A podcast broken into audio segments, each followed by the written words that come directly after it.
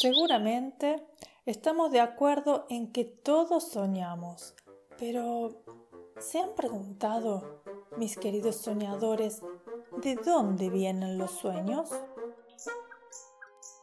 Te doy la bienvenida a Cuentos para Tejer Sueños, un espacio de fantasía que nace cuando sale la luna y la noche nos invita a ir a dormir. Me llamo Luciana Guadalupe Torre y junto a los soñalitas te acompañaré contándote una historia hasta el momento mágico en que comiences a tejer tu propio sueño. Los soñalitas son unos seres plumíferos de alas y copetes suaves y coloridos que tienen la maravillosa tarea de cultivar, mimar y entregar los sueños del mundo entero. Así volando despacito y en punta de plumas, llegan cada noche con sus alas cargadas de historias de ensueño para repartir. Entonces, luego del cuento de esta noche, los soñalitas te regalarán un sueño nuevo y todavía un poquito tibio, listo para ser soñado.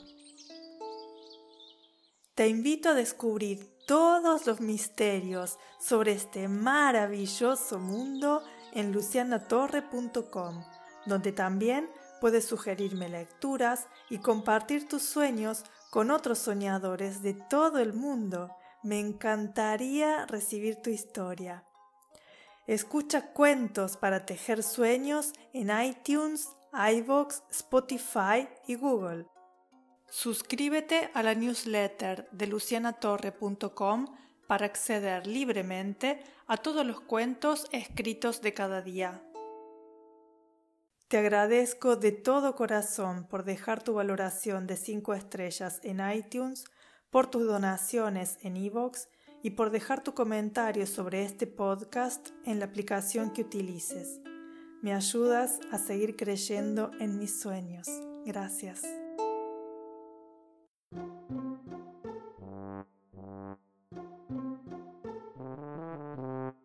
Señoras y señores, altos y bajitos, pequeños y grandes soñadores de sueños y sueñitos, el cuento bajo el ala de esta noche es de Graciela Montes y se intitula Sapo Verde.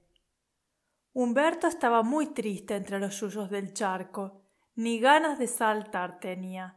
Y es que le habían contado que las mariposas del jazmín de enfrente andaban diciendo que él era un sapo feucho, feísimo y re feo.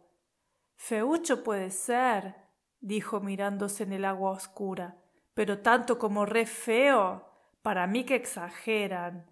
Los ojos un poquitito saltones, eso sí, la piel un poco gruesa, eso también, pero qué sonrisa.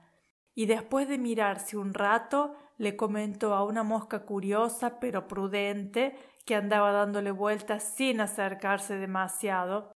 Lo que a mí me faltan son colores, ¿no te parece? Verde, verde, todo verde. Porque pensándolo bien, si tuviese colores, sería igualito, igualito a las mariposas. La mosca, por las dudas, no hizo ningún comentario. Y Humberto se puso la boina y salió corriendo a buscar colores al almacén de los bichos. Timoteo, uno de los ratones más atentos que se vieron nunca, lo recibió, como siempre, con muchas palabras. ¿Qué lo trae por aquí, Humberto? ¿Anda buscando fosforitos para cantar de noche?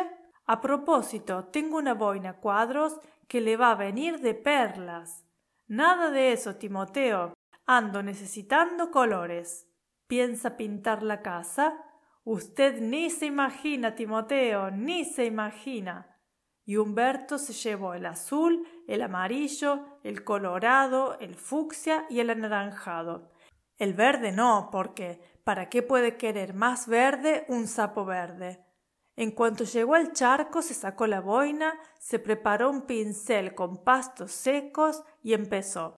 Una pata azul, la otra anaranjada, una mancha amarilla en la cabeza, una estrellita colorada en el lomo, el buche fucsia, Cada tanto se echaba una ojeadita en el espejo del charco.